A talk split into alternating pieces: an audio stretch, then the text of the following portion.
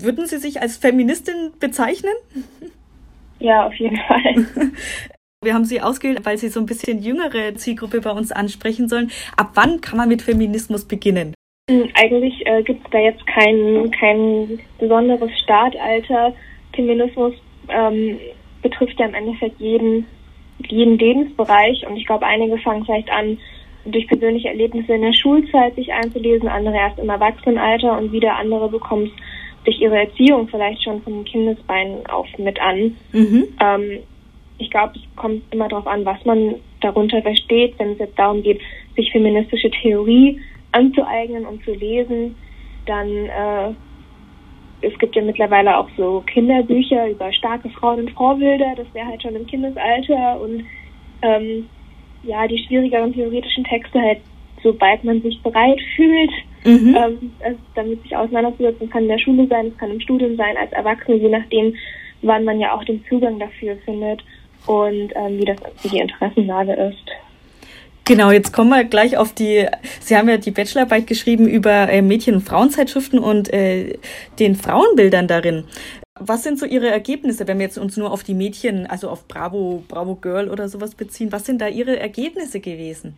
Bei den Mädchenzeitschriften ähm, war es so, also ich habe die Bravo Girl untersucht und es war so, dass die Schwerpunkte ähm, Mode und Mode, Beauty und Jungs waren. Also wenn man das sich so anschaut, das sind sehr eindimensionale äh, Frauen- oder Mädchenbilder. Es wurden kaum andere Interessen zugestanden. Ähm, zwar wurden auch Bereiche wie Filme, Freizeit und so weiter ähm, mal berührt, aber hauptsächlich drehte sich das Magazin immer wieder darum und ähm, ich habe das natürlich unter einem Sozialisationsaspekt untersucht, also wie sehr geht es um die Mädchen selbst um, um das Innere und wie sehr geht es eigentlich um Außenwahrnehmung und wie, wie man nach außen wirkt. Und ähm, der Fokus lag da vor allem auf ähm, die Außenwahrnehmung, also wie kann man anderen gefallen, wie kann man andere beeindrucken. Und ähm, war ein sehr normiertes Schönheitsbild, was auch vermittelt worden ist, ähm, mit vielen Sporttipps und nicht unbedingt ähm, Sport, damit man gesund ist, sondern Sport, damit man vor allem schön und schlank ist. Mhm. Und da haben dann auch die Beauty-Tipps auf ähm, hinausgezielt. Und vor allem das Jungsbild oder diese, also alles, was um das Thema Jungs aufgebaut wurde, ist halt super rückschrittlich gewesen. Ähm, es geht eigentlich vor allem darum, Jungs zu beeindrucken und oder die Maxime ist, man sollte Jungs auf sich aufmerksam machen. Und wenn man dann die Aufmerksamkeit hat, dann sollte man versuchen, die Jungs möglichst zu beeindrucken. Und das eben auch mit ähm, wirklich komischen, fragwürdigen und problematischen sogenannten Flirt-Tipps. Das bedeutet, ähm, dass, also es gab zum Beispiel eine Sektion, die hieß Flirt-Tipps für Schüchterne. Und da wurde halt auch geraten, dass man sich verstellt. Und ähm, den Jungen fast schon stalkt, indem man halt guckt, was seine Interessen sind und ähm, sich dann selber demnach ausrichtet und einen auf Tollpatsch machen und also alles, äh, das Mädchen sollte sich halt in so eine Opfer- und Dummchenrolle geben, äh, um dann das Interesse des Jungen zu wecken, der dann halt ähm, als Beschützer auftritt. Das hieß dann auch, wecke seinen Beschützerinstinkt, was ja sowohl für Jungs als auch für Mädchen super einschränkende Geschlechterrollen sind. Und ähm, wenn es um Sexualität ging, dann war es vor allem also nur Heterosexualität wurde da behandelt und es hat sich eigentlich gar nicht die Frage gestellt, ob in der Zielgruppe oder in dem Alter als Jugendliche, ähm, ob es eine Option ist, Sex zu haben. Also es wurde halt nie gesagt, du musst das jetzt machen, sondern eher so fühl dich, mach's dann, wenn du dich dazu bereit fühlst. Aber weniger war es eben auch nicht. Also es hieß nie, dass es gar nicht sein muss oder dass es dass auch okay ist, wenn man sich zum Beispiel überhaupt nicht für Jungs oder überhaupt nicht für Sexualität interessiert, was ja eigentlich auch der Fall sein kann. Also Sexualität wurde immer wie so ein ähm, wie eine Grundlage oder wie so ein Grundbaustein behandelt. Also das heißt, äh, die Diskussionen, die jetzt in der äh, in der Gesellschaft stattfinden, Diversität oder ähm, Frauenfeindlichkeit, die sind dort überhaupt nicht angekommen.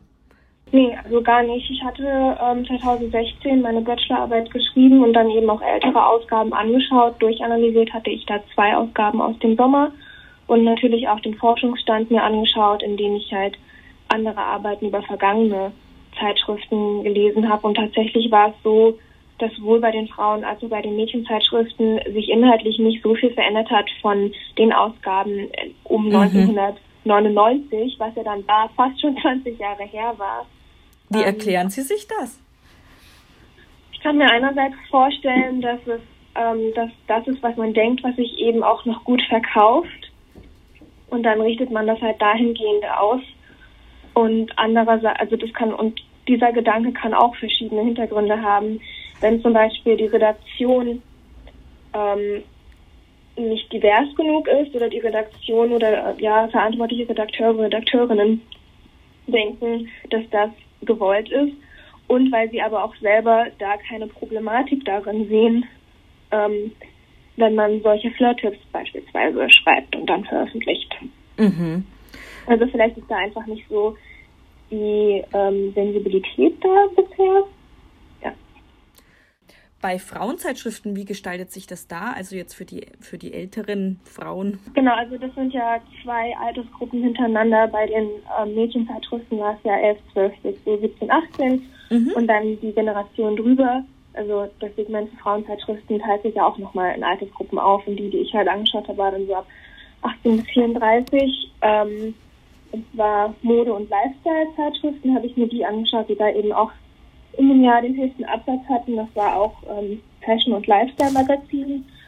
Und ähm, ja, da habe ich eben auch alles durchanalysiert.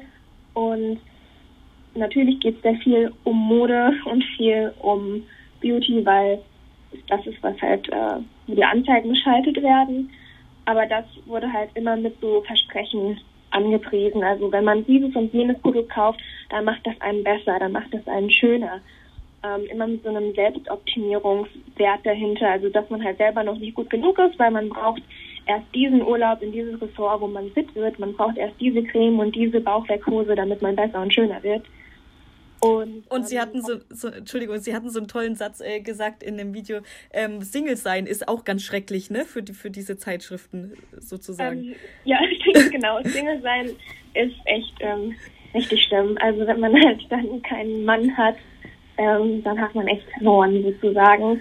Also es ist immer so eine, so eine Ambivalenz zwischen, ähm, ja, man ist ja eine Powerfrau, bla bla bla, wenn man halt diese und jene Produkte hat, aber eigentlich ist man halt auch ganz wichtig und gerade in der Ausgabe, die ich dann halt aus dem Sommer ähm, analysiert habe, war es eben so, dass so eine zusätzliche ähm, Mini-Zeitschrift, so ein Test beilag und dann hatte ich eben noch mehr zu analysieren, weil es dann eben noch mehr in diese Richtung Partnerschaftssuche ging.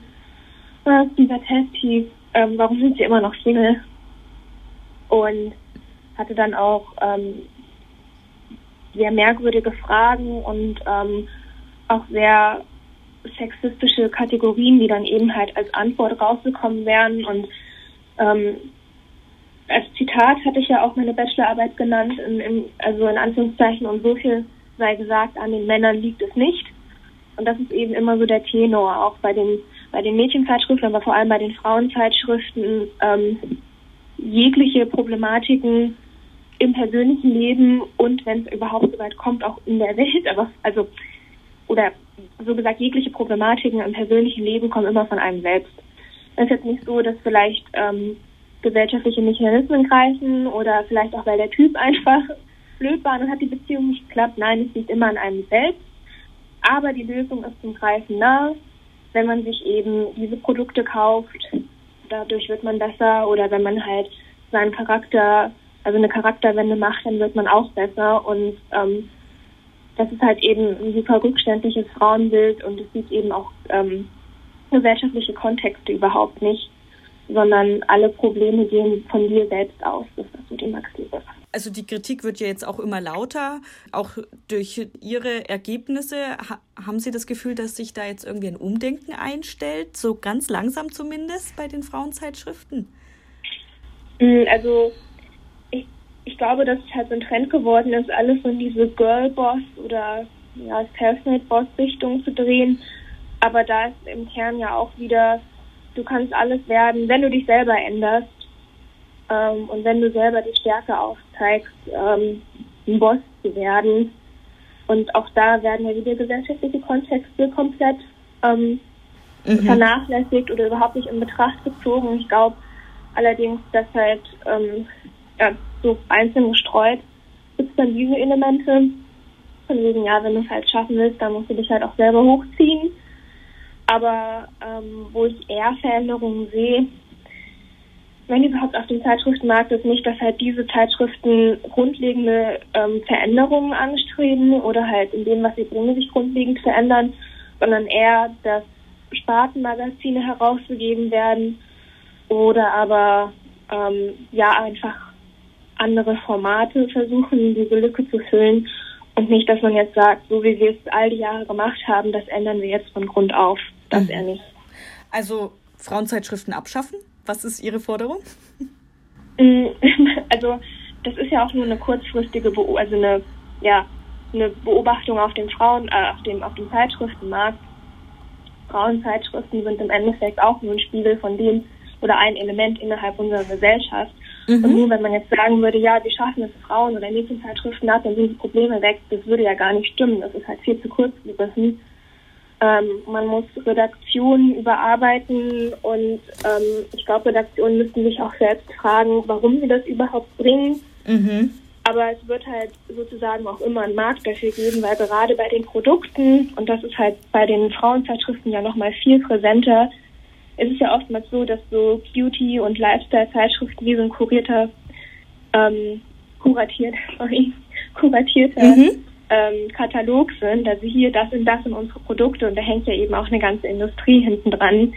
Und am besten verkaufen sich Produkte natürlich mit Selbstzweifel. Also am Anfang ähm, macht man dann das Selbstwertgefühl der Frau komplett runter und sagt, das und das stimmt nicht mit dir. Und dann hinten dran ähm, bietet man aber sofort die Lösung dafür an, die und die Produkte helfen dir gegen all das, was falsch mit dir ist. Und das ist jetzt auch nicht unbedingt aus, aus einfacher Boshaftigkeit, sondern natürlich weil man somit besser Produkte verkauft und das ist aber auch oftmals, also das benutzt halt auch oftmals dieses rückständige Frauenbild. Was raten Sie jungen Frauen denn dann? Also, ähm, ich glaube, mit, also ich muss sagen, ich finde es mittlerweile noch schwieriger, eine junge Frau zu sein, als es vielleicht schwierig war, als ich jugendlich war. Denn jetzt gibt es ja auch noch Social Media und nochmal ganz andere Stress- und Druckfaktoren. Ähm, ich glaube, es ist immer schwierig, einfach zu sagen, mach dies und das ähm, und am Anfang fände ich es sehr wichtig, junge Frauen und ihre Lebensrealität ernst zu nehmen und ihre Probleme auch ernst zu nehmen. Ich würde ihnen halt raten, dass das, was sie erleben und das, was sie durchmachen, wichtig ist und dass es halt auch eine Berechtigung hat, darüber zu sprechen und genauso auch zu fühlen. Ähm, und ich finde es halt wichtig, dass man sich auf sich und auf sein Inneres konzentriert ich glaube, wenn man jugendlich ist, da geht es halt erstmal darum, sich durchs Leben zu navigieren. Und ähm, da ist es halt falsch, wenn so Medien wie Mädchenmagazine, aber mittlerweile eben auch Social Media, vor allem Instagram, sagen, dass man halt nach außen hin alles gut machen muss, also wie so eine ständige Performance nach außen, um sein Umfeld zu beeindrucken, während man selbst aber ziemlich unglücklich ist. Ich finde es aber auch schwierig, immer zu sagen, sei einfach du selbst, bla bla bla bla bla, weil als Jugendliche ist es so schwierig und man weiß gar nicht, was überhaupt sei einfach du selbst bedeutet. Ja. Ähm, und da fände ich es einfach wichtig, dass Medien, aber auch ähm, andere Institutionen, Menschen, die, die junge Frauen erreichen, sie halt in ihrem Selbstbewusstsein stärken. Denn einfach so ein sei so wie du bist, dahergesagt und danach ganz viel Schminke, Fitness und andere Arten der Selbstoptimierung ähm, anzupreisen, das ist ja auch widersprüchlich und per se ist ja auch nicht schlecht daran, wenn man halt sich selbst gefallen will oder sich schminken will, tolle Klamotten anziehen will. Aber man sollte es eben vor allem tun, weil es einem selbst gefällt und nicht, weil man denkt, das ist jetzt der Trend und so gefalle ich den anderen.